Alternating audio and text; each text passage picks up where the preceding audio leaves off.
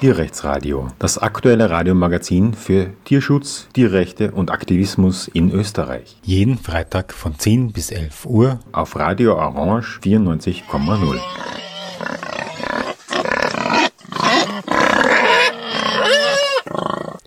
Ja, willkommen zum Tierrechtsradio. Es gibt eine Reihe von Klagen von verschiedenen großen Firmen, unter anderem gegen den VGD, die man als sogenannte SLAP-Klagen bezeichnet. Das ist ein Strategic Lawsuit Against Public Participation. Da geht es vor allem darum, dass eben Personen aus der Zivilgesellschaft oder äh, Journalisten und Journalistinnen durch Klagen in ihrer Kritik gebremst werden sollen. Und ich habe am Telefon die Medienrechtsanwältin Dr. Maria Windhager, die sich mit solchen Verfahren beschäftigt. Hallo? Hallo? Ja, danke für die Einladung. Ja, danke, dass Sie sich Zeit nehmen. Ähm, ähm, als erste der Klagen würde ich gerne eine für mich ziemlich paradigmatische ähm, hernehmen, äh, nämlich äh, Spar. Ähm, vielleicht noch einen Punkt davor, wie ich in England war in den 90er Jahren, glaube ich, ist, ähm, ist mir erstmals so eine Slap-Klage wirklich aufgestoßen. Und zwar gab es damals eine NGO, die sich gegen Pelzfarmen ausgesprochen hat, die Lynx geheißen hat, also Englisch für Lux. Und die hat eine Pelzfarm recherchiert und dann öffentlich gemacht und die Bilder mit den Worten What a Hellhole ähm, kommentiert. Und dafür wurden sie geklagt und haben auch verloren und mussten dann so viel zahlen. Sie waren noch eine junge, kleine Organisation, dass sie sich auflösen mussten. Also solche Slap-Klagen können offensichtlich ganz schön schmerzhaft sein und auch natürlich äh, tatsächlich solche eine Kampagnen, zivilgesellschaftliche Kampagnentätigkeit bremsen. Wie sieht es jetzt mit dieser Sparklage konkret aus? Was hat Spar denn da konkret eingeklagt? Also vielleicht vorab äh, noch einmal zu diesem Begriff der SLAP-Klage und was eine, eine, eine SLAP-Klage ist äh, und wo dann auch äh, diese Sparklage meines Erachtens recht gut dazu passt. Äh, da sollte man grundsätzlich dazu wissen, äh, dass es immer Fallkonstellationen sind, wo eine NGO oder eine kleine Organisation oder auch ähm, äh, Personen aus der Zivilgesellschaft äh, große Unternehmen kritisieren. Also wo es sozusagen von der Ausgangslage her schon ein bisschen ein Ungleichgewicht gibt äh, im Hinblick äh, auf äh, vor allem die ökonomische, äh, auf die ökonomischen Möglichkeiten. Also wenn es da äh, ein extremes Machtgefälle gibt, man kann sich vorstellen, dass ein großes Unternehmen jederzeit zum Beispiel äh, ein Verfahren führen kann, äh, und auch ein entsprechendes Kostenrisiko ganz leicht schultern kann, ohne dass das das Unternehmen irgendwie bedrohen würde. Und das ist ein Phänomen, mit dem wir vermehrt generell in Europa vor allem auch konfrontiert sind. Und wir haben ja jetzt auch äh, auf europäischer Ebene Bestrebungen äh, gegen SLAP-Klagen sich auch wirksam wehren zu können. Also es läuft derzeit gerade auf europäischer Ebene eine sehr wichtige Diskussion darüber, wie man sozusagen sich besser vor Slap-Klagen schützen kann. Und ein so wirkliches Schulbeispiel würde ich geradezu sagen für eine Slap-Klage äh, ist jetzt dem äh, VGD passiert.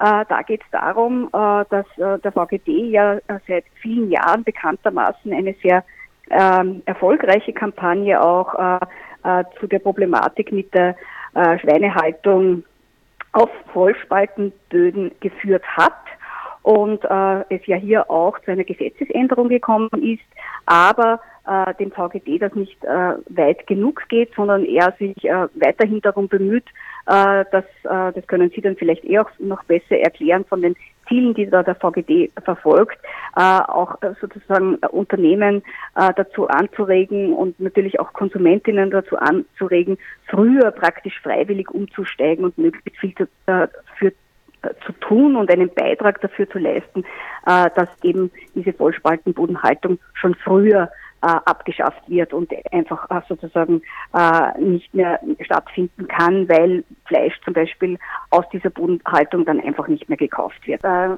man muss dazu wissen, dass äh, Spar im Sommer dann eine Klage gegen den VGD eingebracht hat.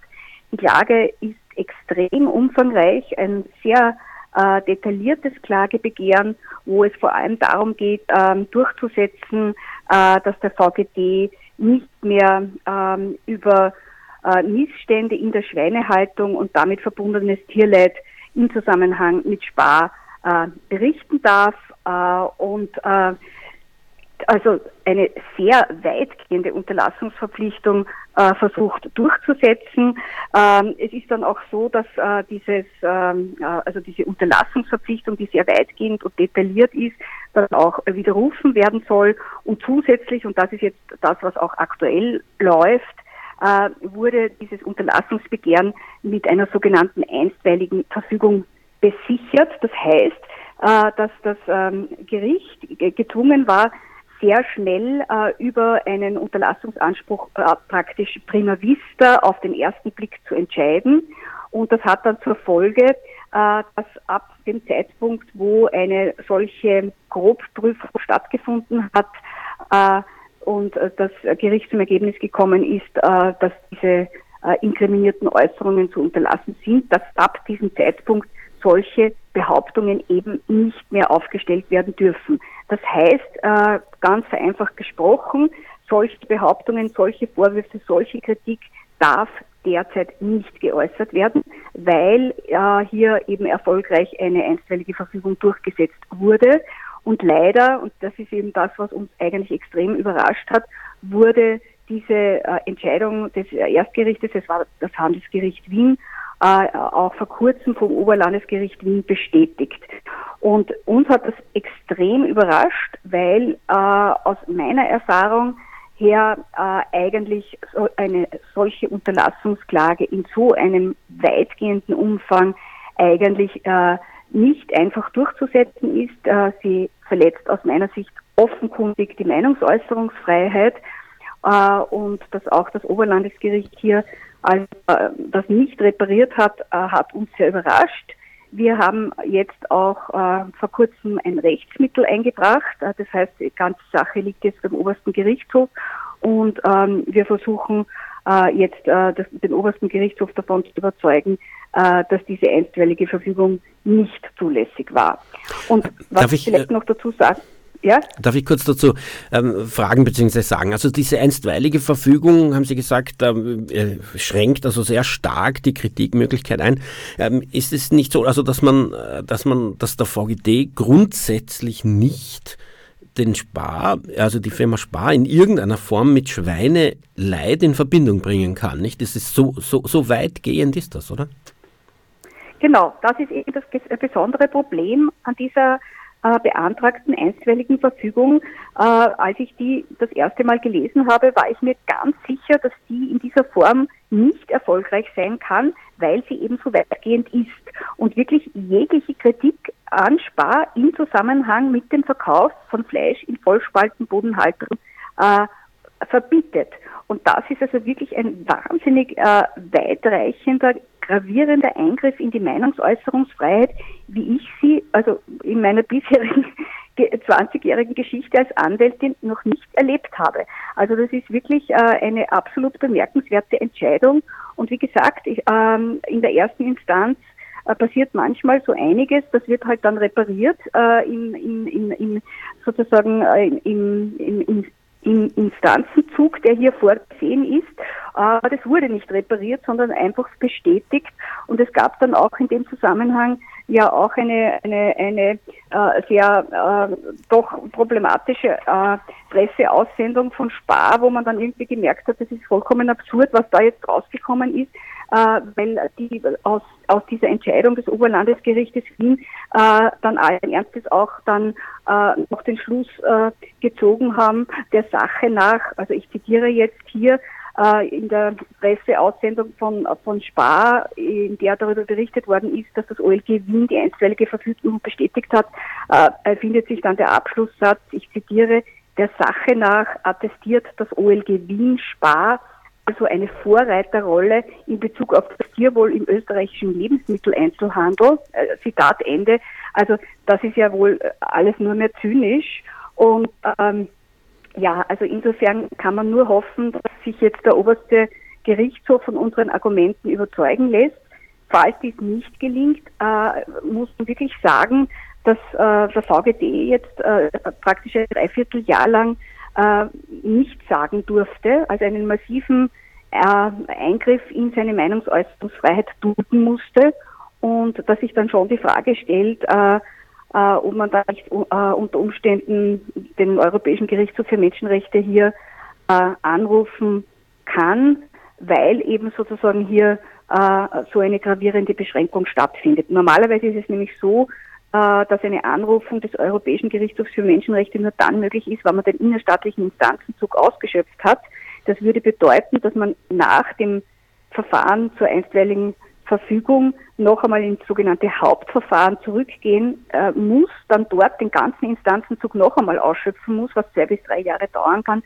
Das heißt, es würde im Ergebnis bedeuten, dass der VGD äh, praktisch vier Jahre lang ungefähr äh, sich äh, äh, Spar nicht mehr kritisieren kann. Das kann es nicht sein. Und damit wird auch deutlich, was eine SLAP-Klage bewirken kann. Sie bedeutet wirklich einen Maulkorb auf der einen Seite und auf der anderen Seite eine enorme Kostenbelastung, weil das äh, Verfahren hat einen sehr hohen Streitwert und es, äh, man muss da wirklich sagen, dass das Kostenrisiko für den VGD, der ja dieses Verfahren vorfinanzieren muss, er braucht ja eine anwaltliche Be Begleitung, äh, da fällt sehr viel Arbeit an. Also dieser Schriftsatz, der äh, seitenlang ist, muss natürlich äh, auch äh, entsprechend repliziert werden. Da steckt ganz viel Arbeit drinnen und das muss finanziert werden. Und das kann, so wie Sie ja auch ähm, dieses Beispiel geschildert haben von, äh, von äh, aus England, dann wirklich eine NGO, die jetzt kein großes Budget hat, ruinieren. Und das ist genau das, äh, womit man eben äh, dann enorme Zensurwirkung und einen äh, Druck ausüben kann als großes Unternehmen gegen Kritik, die man halt nicht gern hat. Also es ist schon nachvollziehbar, äh, dass Spar keine Freude damit hat, äh, wenn es sehr kritisiert wird. Aber wenn es eben die Möglichkeit hat, in dieser Form äh, Kritik zu unterbinden, dann kann man das wirklich äh, sehr treffend als Slap-Klage bezeichnen.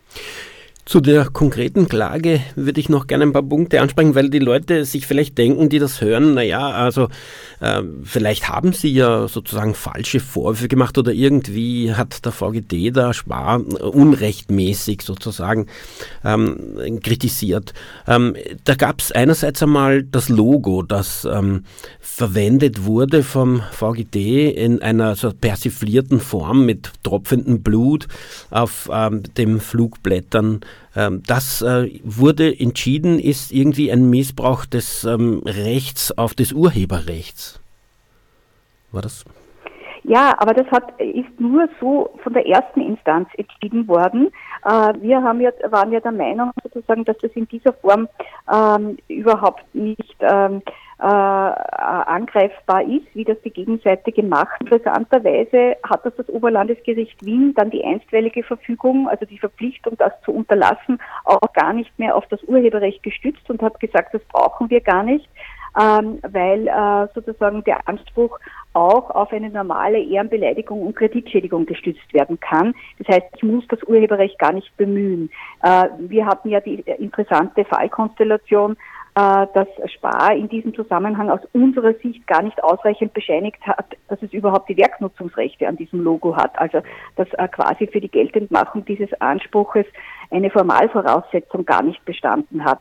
Aber das war im Verfahren jetzt gar nicht weiter von Bedeutung, weil eben das Oberlandesgericht Wien gesagt hat, nein, äh, das ist einfach insgesamt eine falsche Behauptung, äh, die hier der VGD aufstellt und es ist dem VGD nicht gelungen, quasi den Wahrheitsbeweis dafür zu erbringen, dass eben Spar für das Tierleid mitverantwortlich ist.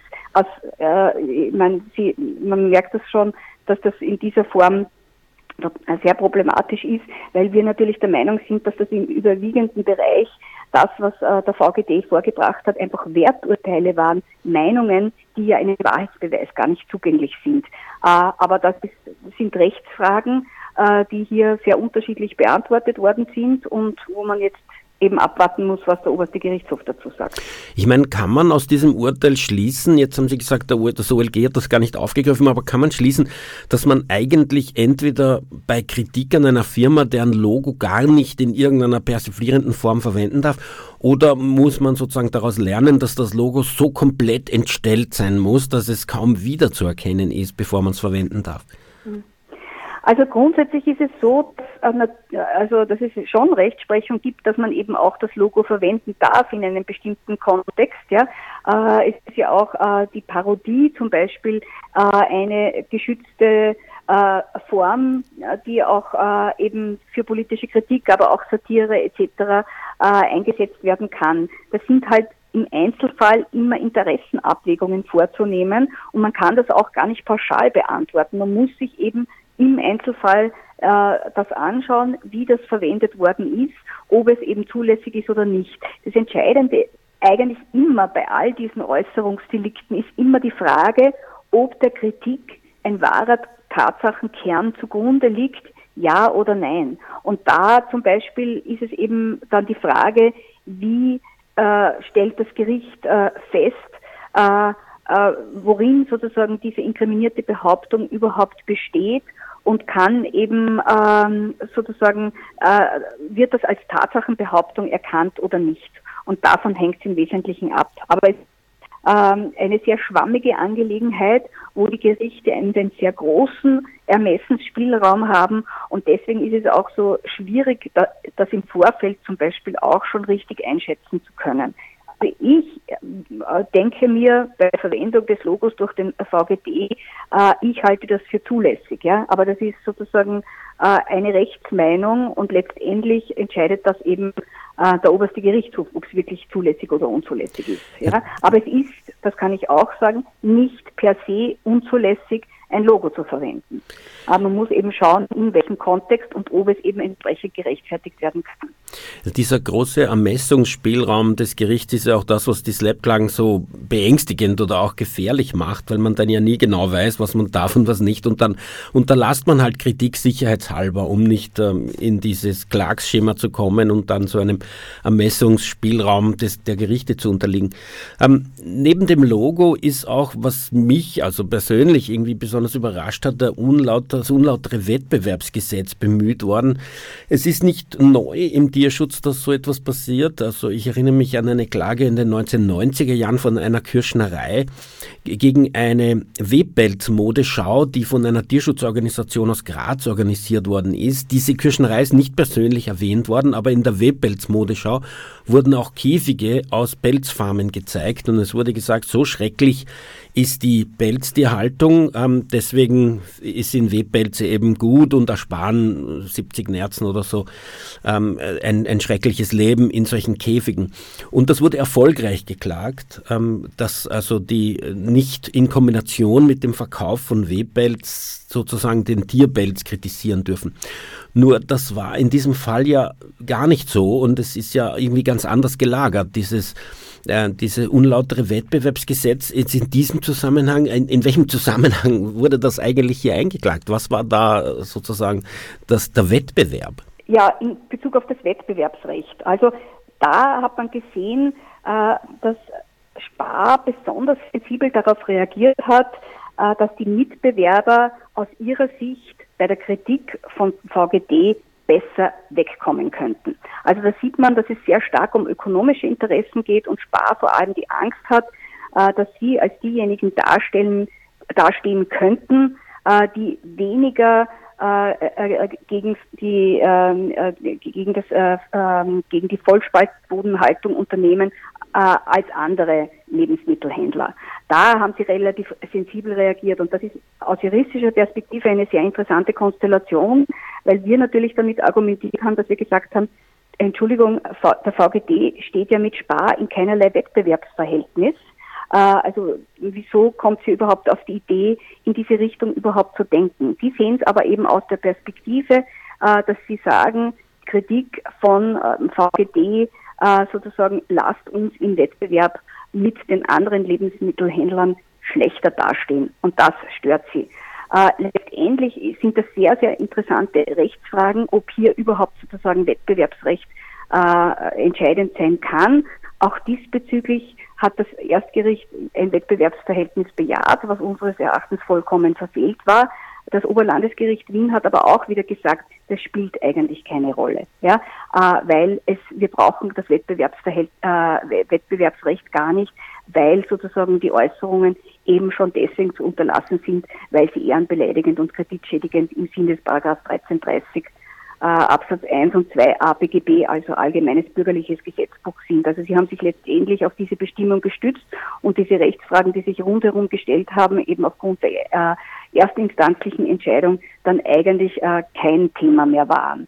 Und ich meine, man sieht aber trotzdem, äh, dass das äh, Handelsgericht Wien, aber auch das Oberlandesgericht Wien äh, einen sehr starken Fokus auf die Unternehmen und auf den Unternehmensschutz hat. Also man hat erkennbar auch in der inhaltlichen Begründung äh, kann man das äh, gut äh, nachvollziehen, äh, eine so äh, quasi äh, einen Unternehmensschutz pro propagiert, ja, dass man sich eben sozusagen so eine lästige Kritik nicht gefallen lassen kann. Und das ist natürlich äh, aus der Perspektive der Meinungsfreiheit absolut untragbar. Also das, was Sie zum Beispiel auch vorhin gesagt haben, dass man sich ja in Zukunft dann hundertmal überlegen muss, was man überhaupt sagen kann, geht das noch, dürfen wir das noch? Und so weiter. Erzeugt genau diesen sogenannten Chilling-Effekt, also diese vereisende Wirkung, äh, die zum Beispiel der Europäische Gerichtshof für Menschenrechte in ständiger Rechtsprechung anprangert und sagt, ihr dürft durch eure Rechtsprechung keinen Chilling-Effekt erzeugen, weil es eben ganz, ganz wichtig ist in einer Demokratie, dass man hier sozusagen, dass die lebendig bleibt und, und dass eben vor allem auch NGOs und so weiter Kritik üben können, ja, und eben gerade solche Machtgefälle, Machtungleichheiten, äh, besondere Anliegen, die im öffentlichen Diskurs zu kurz kommen, dass die auch gehört werden können. Und wenn die eben nicht geäußert werden können, dann ist das schädlich für die Demokratie. Und das ist zum Beispiel etwas, warum ich so wirklich ganz irritiert bin und verstört bin über diese Entscheidung des Oberlandesgerichtes Wien, die so einen weitgehenden Maulkorb zugelassen hat. Also ich kann das wirklich gar nicht nachvollziehen unlauterer Wettbewerb, weil man sozusagen den einen kritisiert und den anderen nicht, obwohl sie die Supermärkte alle so ein Vollspaltenboden Fleisch verkaufen. Ich meine, muss man daraus schließen, dass wenn man gegen den einen demonstriert, gleichzeitig gegen alle demonstrieren muss und vielleicht auch noch alle Gasthöfe, die äh, Vollspaltenboden Fleisch verkaufen und alle Großmärkte, die das verkaufen und alle Verarbeiter, muss man alle gleichzeitig kritisieren oder, oder niemanden? Ist das wirklich die Konsequenz? Naja, also es wäre die Konsequenz aus dieser OLG-Entscheidung, wenn die in dieser Form rechtskräftig wird, ja. Und das wäre natürlich absurd. Ich, daran zeigt sich meines Erachtens die Angreifbarkeit dieser Entscheidung. Ich meine, in dieser Entscheidung steht ja auch allen Ernstes drinnen, äh, dass zum Beispiel eben, wenn man einen Zoo für die Tierhaltung kritisieren würde äh, oder äh, was war das zweite, der Zoo und sozusagen der direkte äh, Tier, also sozusagen der Tierhalter, nicht? Der, der, Schweine, Schweinehalter selber, die dürften schon kritisiert werden für die äh, für, für sozusagen die Vollspaltenbodenhaltung oder für eine Tierhaltung, die nicht in Ordnung ist. Aber äh, das äh, Unternehmen, das das Fleisch sozusagen aus dieser Haltung bezieht, nicht. Das ist auch eine Form der Differenzierung, die meines Erachtens einfach nicht äh, nachvollziehbar ist und, und, und ich hoffe, nicht rechtskräftig wird. Ja? Also da kann man sozusagen äh, nur hoffen, dass es eine Einzelmeinung äh, des Senates gibt, äh, ist und, und, und eben sich aber hier nicht manifestiert in einer äh, Rechtsprechung, die dann bestätigt wird. Ja. Das Lustige, oder lustig ist ja eigentlich nicht, aber das Seltsame, wenn man so will, ist, dass die TierhalterInnen ja einem sagen, sie müssen das machen, weil eben der Handel bzw. die KonsumentInnen das wünschen. Also die sagen, KonsumentInnen und Handel sind verantwortlich. Wenn man KonsumentInnen und Handel verantwortlich macht, dann heißt das, sagt das Gericht, sie müssen aber die TierhalterInnen verantwortlich machen.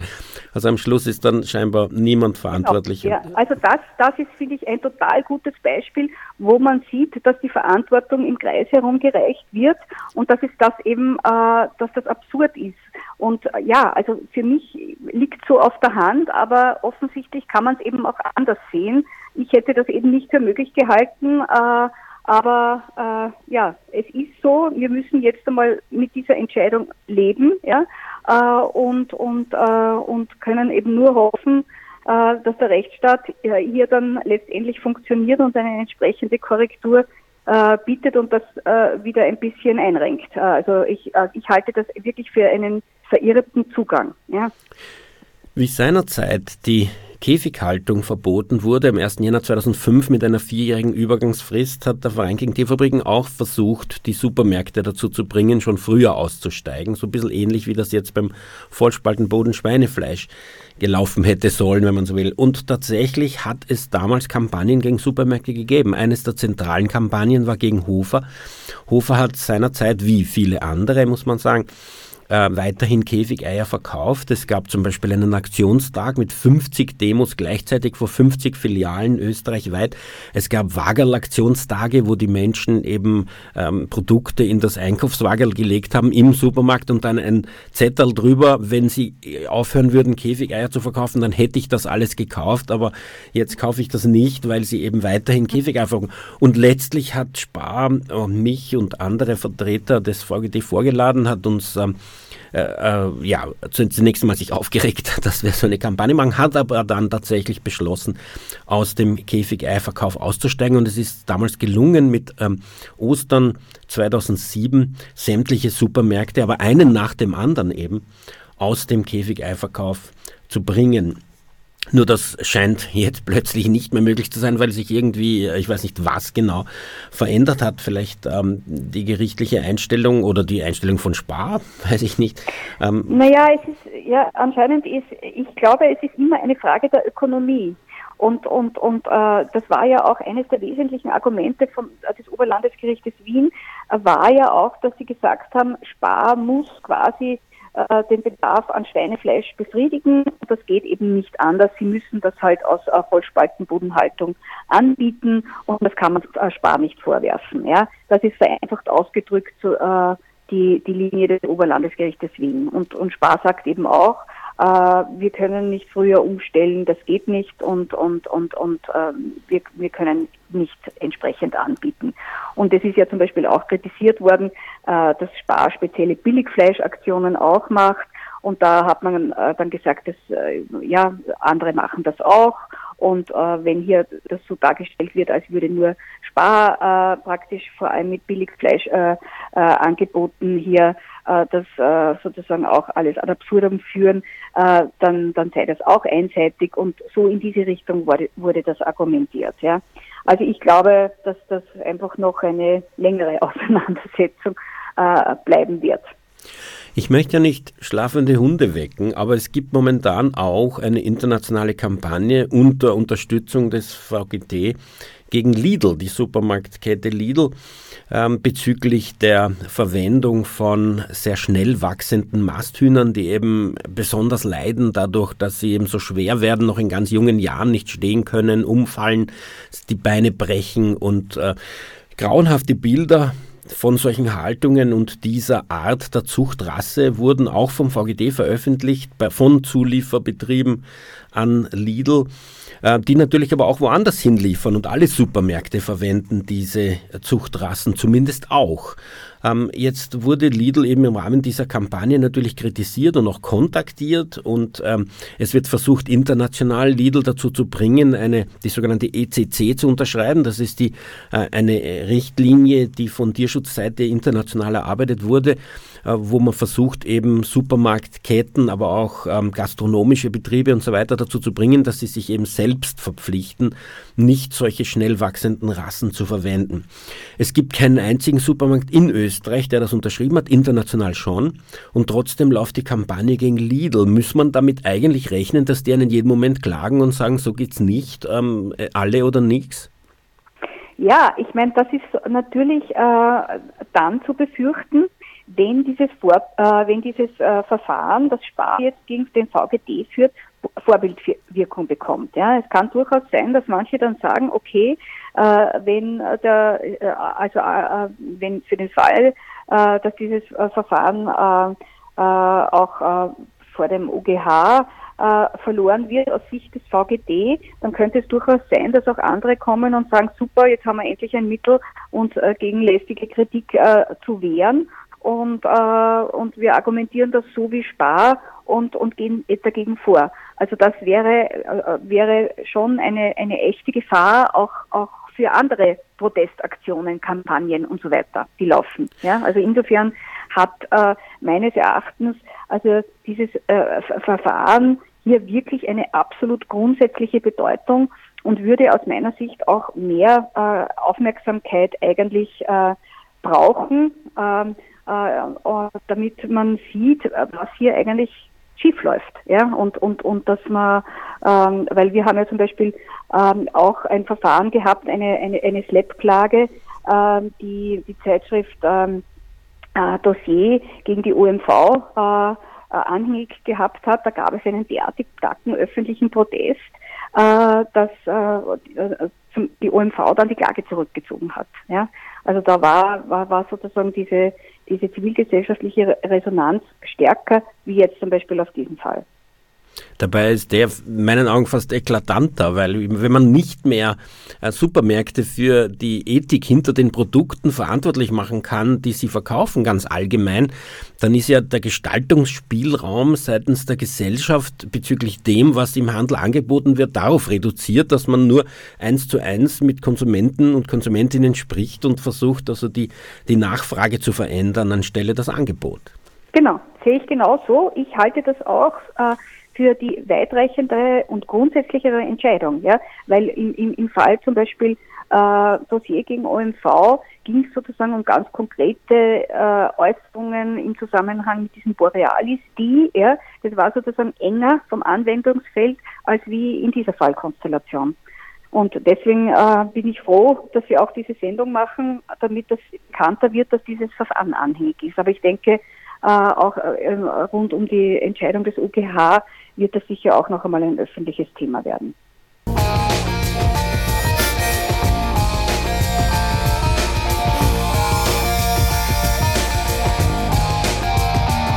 Do I stress you out?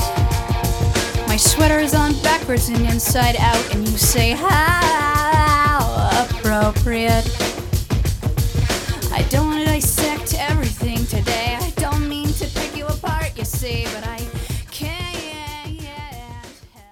Ja, willkommen zurück zum Tierrechtsradio. Unser Thema heute die sogenannten SLAP-Klagen, Strategic Lawsuits Against Public Participation, Klagen von oft multinationalen Konzernen gegen NGOs, gegen Kritik von unten, gegen vielleicht auch ähm, JournalistInnen, die Kritik üben, im Wesentlichen um ihre wirtschaftliche Tätigkeit uh, unkritisiert weiterführen zu können. Und ich spreche mit der Medienrechtsanwältin äh, Dr. Maria Windhager, die eben bei solchen Verfahren die Beklagten vertritt. Und ganz konkret haben wir über eine Klage der Supermarktkette Spar gesprochen gegen den VGT die eben eine solche Kritik im Zusammenhang mit der Schweinehaltung ähm, letztlich bekämpft hat gerichtlich, ähm, sowohl nach dem unlauteren Wettbewerbsgesetz als auch bezüglich der angeblich missbräuchlichen Verwendung des Logos oder vielleicht auch beleidigenden Verwendung des Logos und quasi wegen übler Nachrede. Ähm, da ist tatsächlich, wie wir gehört haben, eine zumindest einmal eine einstweilige Verfügung erlassen worden und zwar nicht nur vom Handelsgericht, sondern auch noch vom Oberlandesgericht Wien bestätigt, dass der VGD grundsätzlich Spar nicht mehr in Bezug auf Schweineleid kritisieren darf. Also keinerlei ähm, Kritik ähm, bezüglich der Schweinehaltung. Man darf sie, man darf Spar nicht mitverantwortlich machen für Schweineleid. Ähm, aber Spar ist nicht das einzige Beispiel momentan laufender Klagen ein bisschen dieser Art. Es, gibt auch eine Klage von einem Fiaker-Unternehmen, ähm, das sich auf äh, eigentlich den Text einer Petition bezieht, die irgendwie zwei Jahre früher im Rathaus in Wien abgegeben worden ist und trotzdem, also zwei Jahre später dann plötzlich diese Klage gekommen ist. Ähm, der Text ist nicht nur in der Petition, aber dort jedenfalls ähm, aufgetreten und ähm, ja, die, von der Petition wird halt berichtet. Insofern ist der Text auch anderweitig zu lesen gewesen. Und ähm, dieser Fiaker-Betrieb äh, ist aber gar nicht erwähnt in der Petition. Eine Petition im Landtag in Wien, um eine Gesetzesänderung zu erreichen, bezieht sich ja nicht auf konkrete Firmen, sondern einfach auf den Umgang mit Pferden auf Kutschen. Frau, Frau Dr. Windhager, inwiefern ist es dann möglich, für einen einzelnen FIAGA-Betrieb so etwas überhaupt einzuklagen? Ja, das ist auch so ein Fall, der äh, wirklich äh, eine äh, sehr überraschende ähm, äh, Konstellation bildet.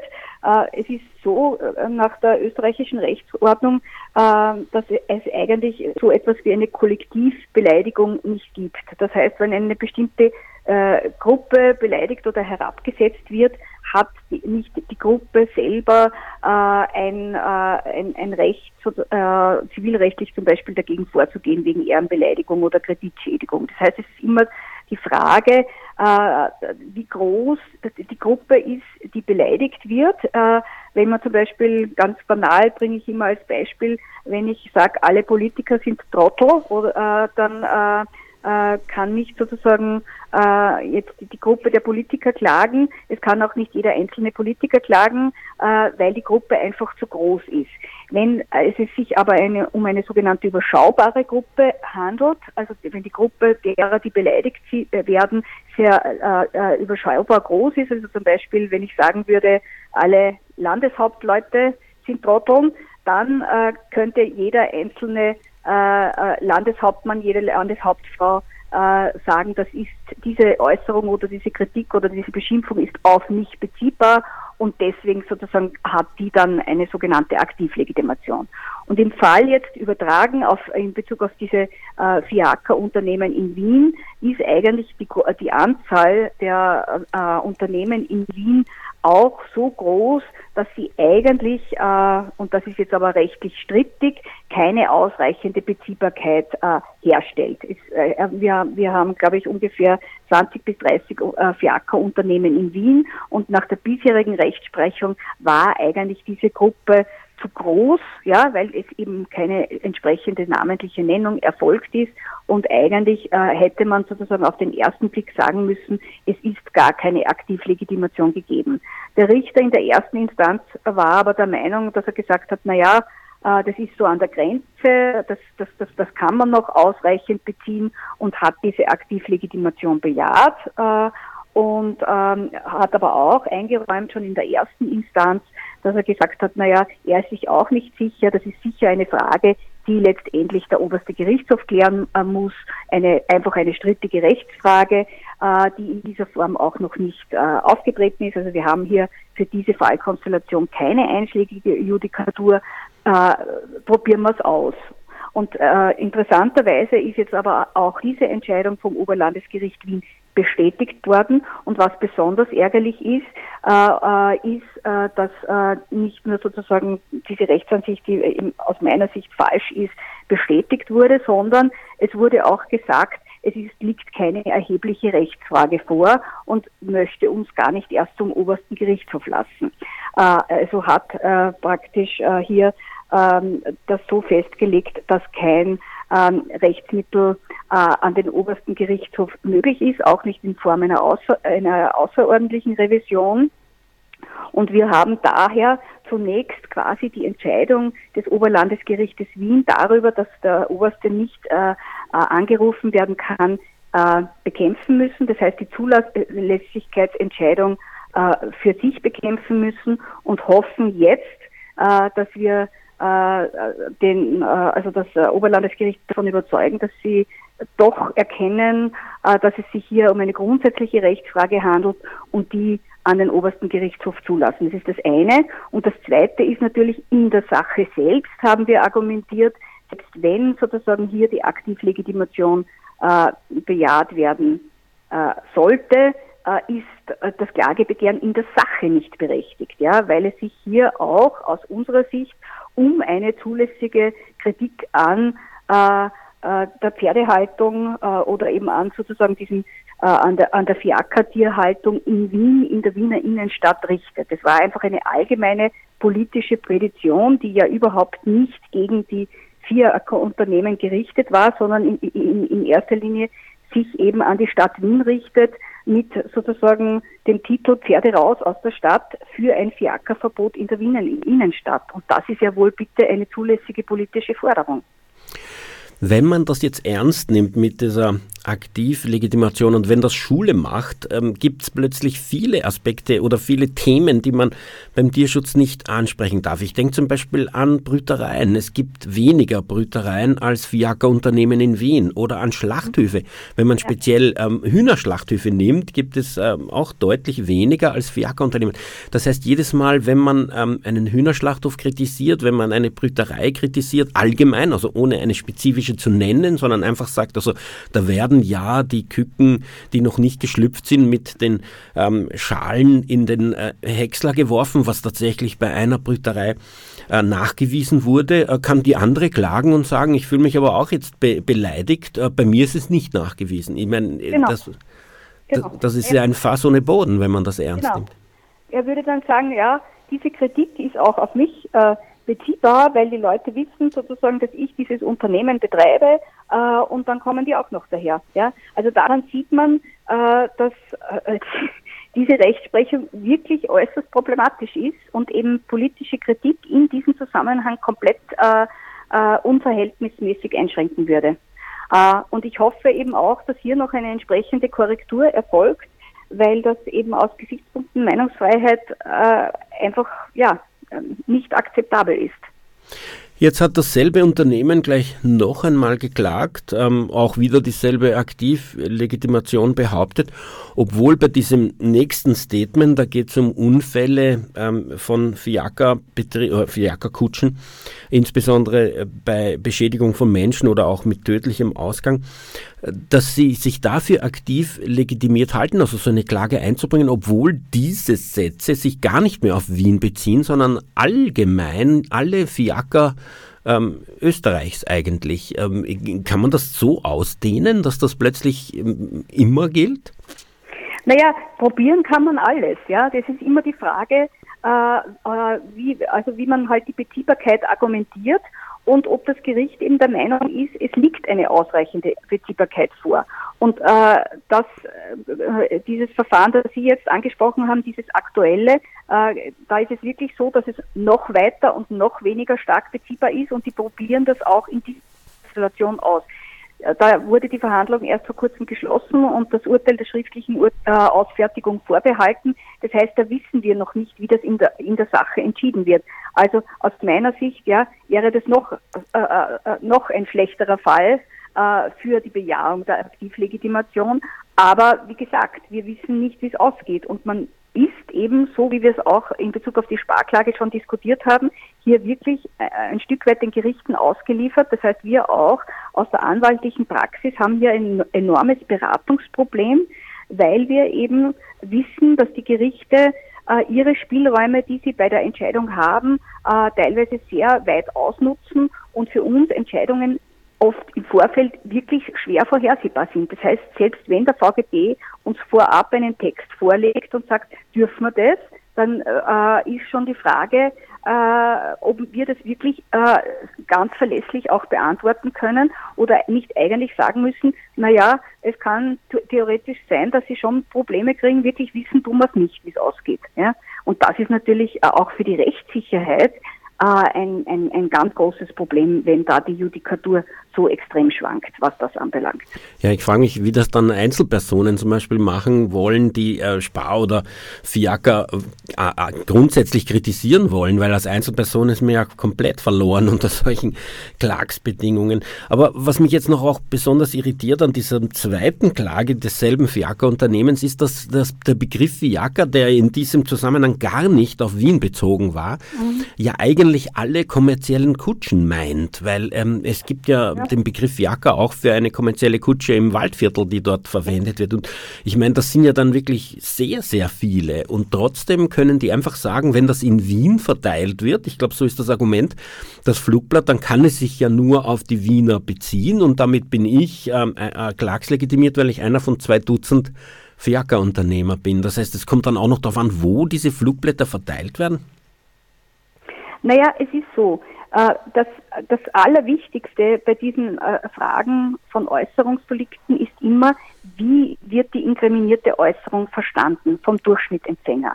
Und dieser Durchschnittempfänger wird aber vom Gericht konstruiert. Ja, man sagt, an wen richtet sich die Petition und wie wird die Petition gelesen. Und das ist natürlich eine sehr äh, sozusagen äh, subjektive Entscheidung äh, des Gerichtes äh, zu sagen, wie wird das verstanden. Deswegen gibt es ja da dann auch so unterschiedliche Meinungen. Ja, wenn beim Durchschnittsempfänger der Eindruck entsteht, es geht hier nur quasi um die Wiener Fiaker in der Innenstadt, dann ist es natürlich sozusagen ein engerer Zugang, als wie wenn man sagt, nein, der Durchschnittsempfänger versteht die Kritik so, dass es um Fiaker generell geht. Ja? Und das ist aber etwas, was das Gericht beurteilt und sagt, so wird das verstanden. Äh, und, und da ist man eben wieder in dieser Zwickmühle drinnen, dass man nicht genau weiß, wie das dann vom Gericht, dieser Bedeutungsinhalt letztendlich beurteilt werden würde. Und äh, man kann dann nur versuchen, aus anwaltlicher Perspektive jetzt zu argumentieren und zu sagen, dieses Verständnis, das ist das Naheliegende und das Überwiegende. Äh, und es gibt auch Rechtsprechung des Europäischen Gerichtshofs für Menschenrechte, der ausdrücklich, die ausdrücklich sagt, bei der Ermittlung des Bedeutungsinhaltes sind die begünstigenden Interpretationsmöglichkeiten aus der Perspektive des Beklagten, also in dem Fall des VGD, immer zu berücksichtigen, ja, weil man sozusagen meinungsfreundlich auslegen muss.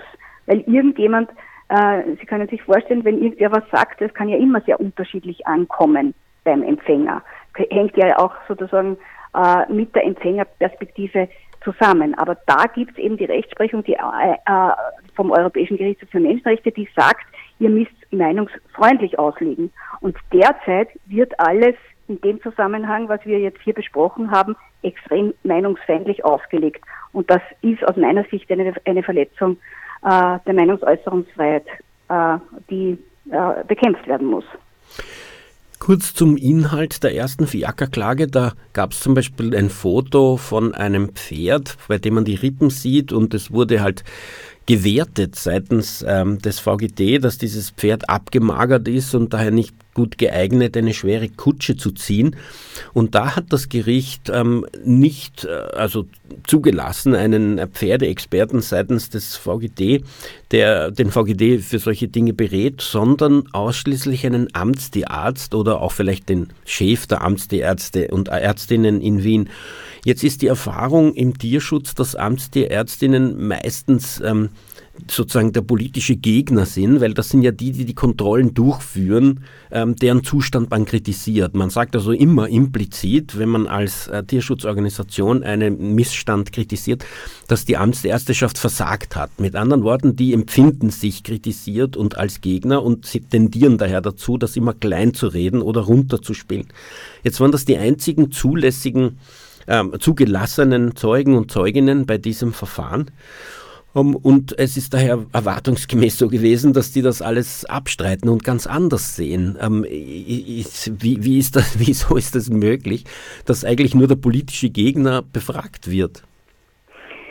Ja, also das ist, äh, hängt natürlich damit zusammen, wie man quasi wieder den Bedeutungsinhalt dieser ähm, sozusagen äh, dieser Kritik mit diesem abgemagerten Pferd sieht. Also de facto gab es ein Foto von diesem Pferd, wo man die Rippen gesehen hat. Ja? Äh, und äh, die Frage, äh, äh und aus meiner Sicht äh, ist ähm, äh, der Umstand sozusagen, dass sich hier die Rippen zei zeigen, ein ausreichendes Tatsachensubstrat dafür, äh, dass man sagt, äh, ich, äh, aus meiner Sicht ist dieses Pferd abgemagert. Ja? also aus meiner Sicht handelt es sich hier um ein zulässiges Werturteil. In dem Moment, wo ich sage, es ist ein Werturteil, brauche ich auch für die Wertung gar keinen weiteren Tatsachenbeweis mehr erbringen. Ja? Das Gericht hat aber gesagt, nein, das, ich sehe das anders, sondern ob das Pferd abgemagert ist, äh, ist äh, ein, ein, ein, ein Tatsachenbeweis äh, und mir reicht das einfach aus, wenn mir der, der, der sozusagen Amtstierarzt sagt, nein, das Pferd ist in einwandfreien Zustand, äh, also das kann man nicht als abgemagert bezeichnen. Das ist ja äh, der Treppenwitz bei dieser Geschichte war ja, äh, dass wir dann die Fotos von den anderen Fiakerpferden ähm, äh, vorgezeigt haben, wo nie, bei keinem einzigen Fiaker, anderen Fiakerpferd Rippen zu sehen waren. Da haben sie dann gesagt, nein, die sind alle zu fett, ja, also die sind zu dick. Also das ist ja eigentlich dann auch schon wieder gesundheitsbeeinträchtigend, wenn die zu dick sind. Also man hat da schon ein bisschen gesehen, wie absurd das war in dem Verfahren. Äh, und der Richter war einfach der Meinung, ähm, ich brauche nicht mehr Beweise und hat sozusagen die anderen von uns angebotenen Beweise dazu nicht zugelassen. Und man kann dann äh, einfach nur sozusagen eben diese Form der Beweiswürdigung bekämpfen.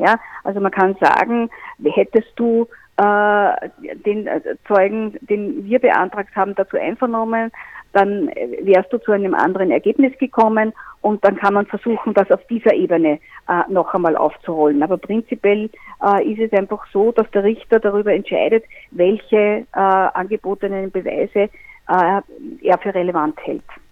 Ja, da haben wir wieder den Ermessensspielraum des Gerichts, der eben die Angst macht, was solche, diesen Chilling-Effekt ausübt, äh, den, den eben solche Slap-Klagen mit sich bringen, dass man nie genau weiß, was man jetzt darf und was nicht und wie die Gerichte das, äh, diesen Ermessensspielraum ausfüllen werden. Ähm, ein zweiter Punkt bei dieser Klage war der Hitzestress. Ähm, und da gab es ja eine Reihe von Medienberichten, dass es tatsächlich zu solchen Kollaps oder auch zu einem, zu einem starken Hitzestress gekommen ist und dass eben eine Überhitzung ein Problem für Fiakerpferde ist. Und meiner Erinnerung nach hat das Gericht im Wesentlichen gesagt, Medienberichte sind mir wurscht, es kommt davon, was die Amtsärzteschaft sagt. Also das heißt, man kann sich als NGO, wenn man Kritik übt, auf Medienberichte gar nicht verlassen?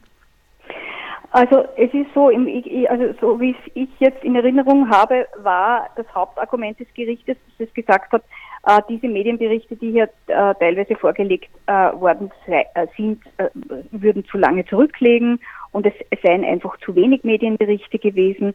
Und äh, im Prinzip geht es natürlich nicht darum, was jetzt wirklich in der Zeitung steht, sondern was wirklich war, weil in der Zeitung steht natürlich auch oft sehr etwas Falsches drinnen. Und das kann natürlich einen gewissen Beweisnotstand erzeugen, weil man sozusagen äh, quasi nur den Zeitungsartikel zur Verfügung hat, aber sonst dann den Beweis nicht erbringen kann. Ja. Also aus der Sicht des Gerichtes war es einfach so, man hat das, hat das auch in einem ausführlichen äh, äh, Rechtsgespräch auch äh, ausführlich dargelegt. Äh, aus seiner Sicht äh, war er einfach der Meinung, äh, dass sich die Fiaker oder der konkrete Fiaker-Unternehmen so eine Kritik, die natürlich für ihn extrem geschäftsschädigend ist, ja, äh, weil er damit natürlich seine Lebensgrundlage verliert, wenn er nicht mehr ähm, äh, sozusagen äh, eben diese, diese Leistungen anbieten kann, äh, dass, dass, dass sich der sozusagen falsche Behauptungen nicht gefallen lassen muss. Und aus Sicht des Richters war es einfach so, dass nicht ausreichend unter Beweis gestellt werden konnte, dass Pferde wirklich in Wien konkret kollabiert sind. Also er hat den, den Kern des Wahrheitsbeweises ganz eng gesetzt und hat gesagt, ich will quasi den Beweis dafür haben, dass die Pferde nicht nur einen Stress gehabt haben, einen Hitzestress, sondern echt kollabiert sind, also sozusagen wegen Hitze umgefallen sind. Und nur wenn ihr mir diesen Beweis bringt, dann äh, gewinnt ihr diesen Klagepunkt. Ja. Das war natürlich äh, aus meiner Sicht äh, in der Form äh, ein, ein, ein, die, die Hürde zu hoch, ja, also die zu verlangen. Ja, naja, also normalerweise denkt man sich nicht, dass es auf, auf einen Kern, auf einen wahren Kern ankommt, während hier wird also dann doch bis ins Detail ähm, nach einem Beweis gefragt. Ähm, die Zeit ist mehr oder weniger um. Ich würde aber gerne noch eine äh, Abschlussfrage stellen in Richtung, wie kann man das in Zukunft verhindern, wenn sich die EU dazu durchringt, Slaps in irgendeiner Form zu verhindern. Wie könnte das denn in der Praxis aussehen? Also ich bin der Meinung, dass das in der Praxis extrem schwer umsetzbar ist, ja, äh, wie man äh, äh, hier verhindert, dass es zu Slap-Klagen kommt. Ähm, weil natürlich ähm, auf der einen Seite äh, kann natürlich jeder e-, eine Klage einbringen, das ist einfach zulässig, ja, und äh, man kann nur versuchen, äh, aus meiner Sicht am Anfang schon äh, bei den Bewertungen, auch was jetzt sozusagen das Kostenrisiko anbelangt, ähm, hier versuchen, ähm, eine Konstellation zu erzeugen, wo, wo man besser geschützt ist, also mit einer Verfahrenshilfe oder so irgendwas, dass man, dass man da äh, bessere, eine bessere Ausgangsposition hat. Also ich finde es sehr gut und sehr wichtig, dass die EU darüber nachdenkt, aber wenn es darum geht, wie man das konkret verhindert und was man tut, äh, stößt man sehr schnell auf Grenzen, weil, äh, an Grenzen, weil es eben sehr schwierig ist, äh, wie, wie kann man da wirklich sinnvoll ähm, einen Schutz bieten. Ähm, aus meiner Sicht hat bei den, hat in solchen Fallkonstellationen mit Slap-Klagen äh, ist es eigentlich am wichtigsten, eine kritische Öffentlichkeit zu erzeugen, dass man einfach darauf, auf diesen Missstand auf, äh, aufmerksam macht, weil was wollen denn die Unternehmen? Sie wollen, dass man mundtot gemacht wird und genau das, dass man eben nichts mehr sagt, äh, muss verhindert werden. Dann müssen es andere sagen oder andere sozusagen die Kritik übernehmen, damit das Unternehmen sieht, ich komme damit nicht durch. Ja, ich kann mich nicht sozusagen dieser Kritik dadurch entziehen, dass ich die Kritikerinnen einfach mit Klagen eindecke. Äh, das wäre so wichtig. Und dann natürlich diese finanzielle Unterstützung, äh, die, die sozusagen äh, hier für die betroffenen NGOs und Zivilpersonen, zivilgesellschaftlichen Personen und so weiter ähm, sichergestellt ist. Aus meiner Sicht wäre es am besten, eine Penale einzurichten. Das heißt, wenn ein Unternehmen hier wirklich quasi eine Slap-Klage anstrengt, äh, wo sich eben auch herausstellt, dass die wirklich nicht berechtigt war, dass die noch einmal zusätzlich eine ordentliche Penale bekommen. Was sagen Sie zur Idee, dass es ein Gericht gäbe, das sozusagen vorfiltert, ob das berechtigt ist oder nicht und dafür kein Geld verlangt oder keine Vorauszahlung notwendig ist seitens des Beklagten? Ja, das finde ich auch äh, einen interessanten Ansatz. Da gibt es auch Überlegungen diesbezüglich auf EU-Ebene, dass man da eben sozusagen so eine Vorfrage irgendwie laufen lässt. Aber ja ein einstelliges Verfügungsverfahren auch nichts anderes als ein so ein vorgeschaltetes Verfahren, wo ganz schnell einmal auf den ersten Blick wird, äh, ist das zulässig oder nicht. Ja? Und das hat leider halt in unseren Fallkonstellationen auch nicht gewirkt. Ja? Also da muss man, muss man schauen. Ich glaube, es ist in erster Linie immer Bewusstseinsarbeit, ja, dass sozusagen man einfach von den Gerichten erwarten muss, dass sie sozusagen die Unverhältnismäßigkeit einfach selber erkennen. Also das sollte eigentlich auch dieses entsprechende Grundrechtsbewusstsein vorhanden sein. Und dass das äh, jetzt hier den VGD dreimal so hart getroffen hat, ist natürlich schon auch etwas, äh, ja, wo man sich überlegen muss, wie kann man sonst vielleicht noch Abhilfe schaffen? Gut, mehr können wir jetzt leider nicht mehr unterbringen. Vielen Dank für das interessante Gespräch. Ich kann nur hoffen, dass wir bald eine Sendung machen können, wo wir darüber berichten können, dass sich einiges äh, in, Wohlgefallen aufgelöst hat. Okay, äh, für die Sendung verantwortlich Martin Balluch. Tierrechtsradio, das aktuelle Radiomagazin für Tierschutz, Tierrechte und Aktivismus in Österreich. Jeden Freitag von 10 bis 11 Uhr auf Radio Orange 94,0.